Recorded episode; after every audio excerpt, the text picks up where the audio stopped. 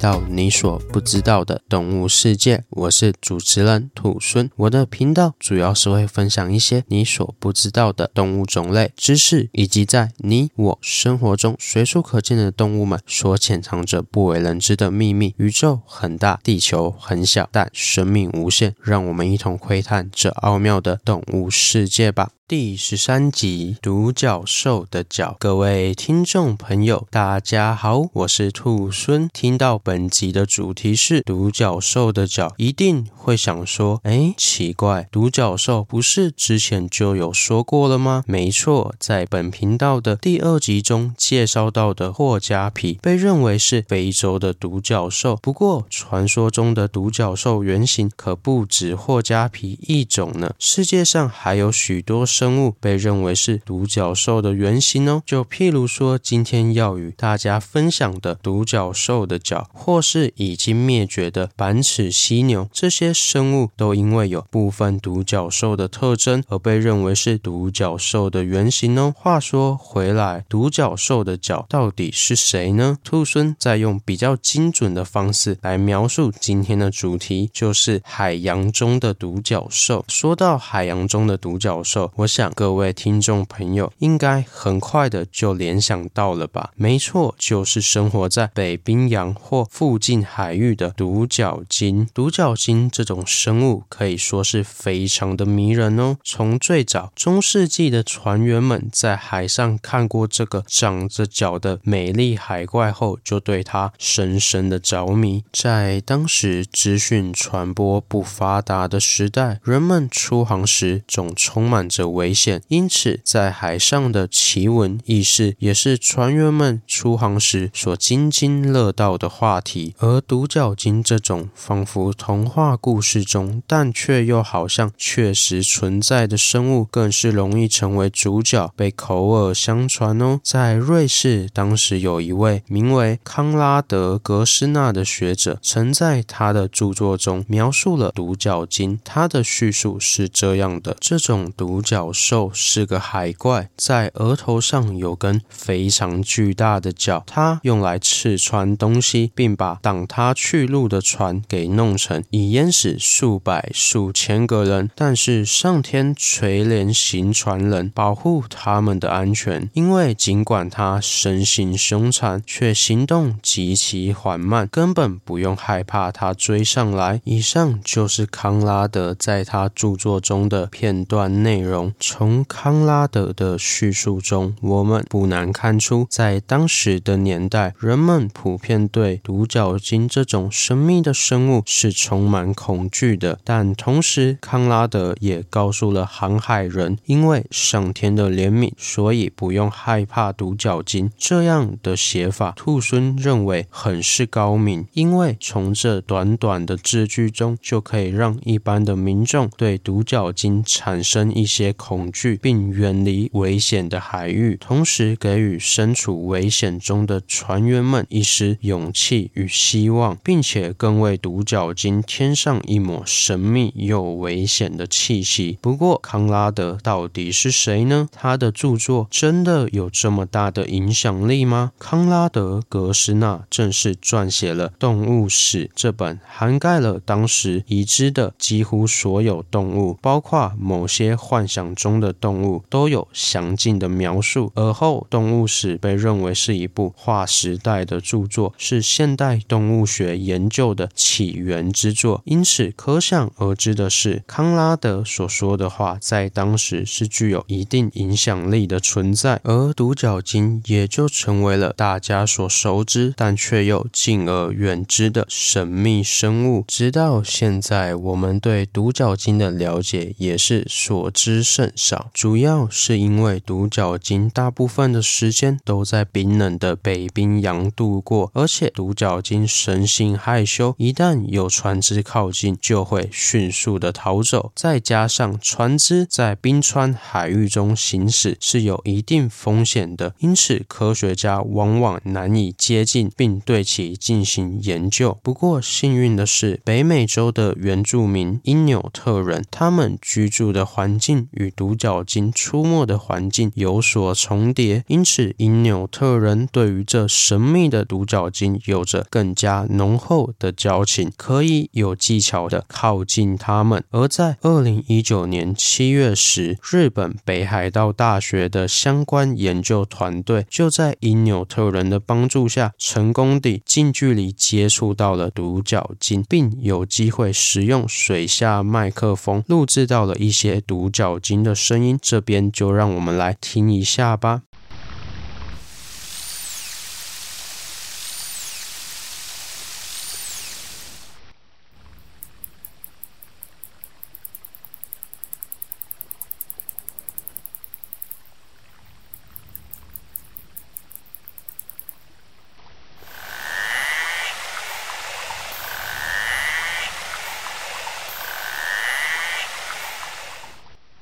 这些听起来有点像电钻的机械音，是不是又为独角鲸添上了更多的神秘感呢？不过，这些声音经过研究发现，其实是类似于回声定位的叫声。当时的研究人员发现，独角鲸靠近食物时，声调就会变快，最后再发出一声嗡嗡嗡的声音，有助于独角鲸正确查明到猎物所在的位置。这一发现让我们对神秘的独角鲸进食的方式又有更进一步的认识哦。说了那么多，我们还没有进入到今天的主题呢。今天的主题是独角兽的角。聪明的听众朋友们也就知道了吧？兔孙想与各位分享的是独角鲸头上的角所蕴含的秘密哦。以往的话，兔孙都会直接告诉各位问题的答案，但是啊，兔孙想稍微换一个方式，变成兔孙来问各位听众朋友们：你们觉得独角鲸的角到底是从哪一个部位延伸而来的呢？这个问题在兔孙的 IG 上面也会问。各位，那下面也会有选项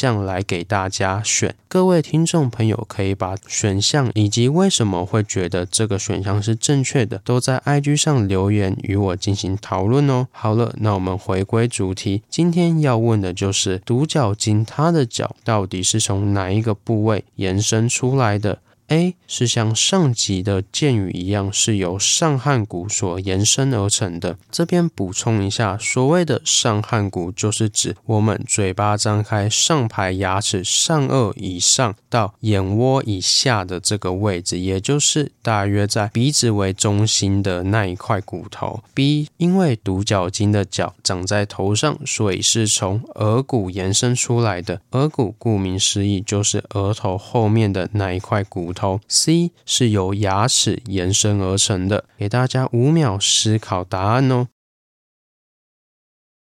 时间差不多了，那我们公布答案，答案是 C，由牙齿延伸而成的。这个答案有没有很意外呢？独角鲸的角，更准确的来说是左侧犬齿向外螺旋延伸而成的哦，长度大约可以长到三公尺左右。而这个特化的犬齿只有在雄性的独角鲸上面才具有，因此基本上可以断定有角的独角鲸就是雄性的。不过也有少数例外，雌性产生特化牙齿的现象，而雄性的独角鲸中大约还有。五百比一的比率会产生双角的情形，也就是说，这类的独角鲸，它们左右两边的犬齿都发生了特化，最终长出了两只脚，变成双角鲸的情况。呃，这边兔孙当然是开玩笑的啦，就算长了两只脚的独角鲸，它不会变成双角鲸，它还是叫做独角鲸，请各位听众朋友不要误会哦。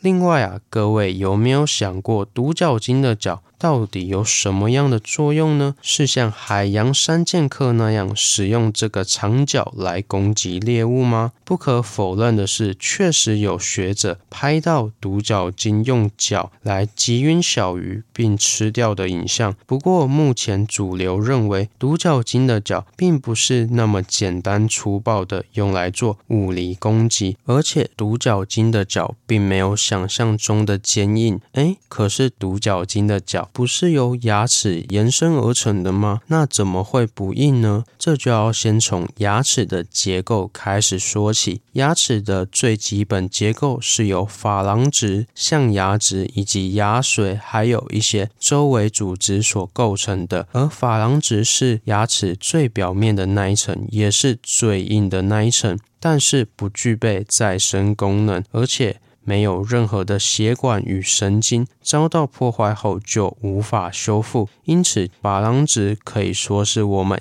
牙齿之中最坚硬也最脆弱的部分哦，所以各位听众朋友们也要养好清洁口腔的习惯哦。珐琅质的下一层是象牙质，与珐琅质相同的是，都是钙化的组织，不过硬度小于珐琅质。同时，象牙质还具有许多的小管道，且小管道内充满着许多神经的末梢分布，因此象牙质可。可以感受到外界的刺激，所以若是牙齿没有刷干净蛀牙到象牙质的时候，就会感受到一些酸酸痛痛的感觉。接下来到了下一层是牙髓腔，听到有“腔”这个字，就可以知道这一层其实是空心的吧。因为腔就是指腔体的意思，而在这个空间中布满了许多的神经、血管与淋巴管，因此也是主要维持牙齿生命与传导讯息的重要部位哦。说到这边，我想各位聪明的听众朋友也听出来了，独角鲸的角没有想象中的坚硬，就是缺少了珐琅质，因此独角鲸的牙齿结构就是由象牙质与牙髓腔所构成的。不过特别的是，独角鲸的象牙质外面还有一层薄薄的牙骨质。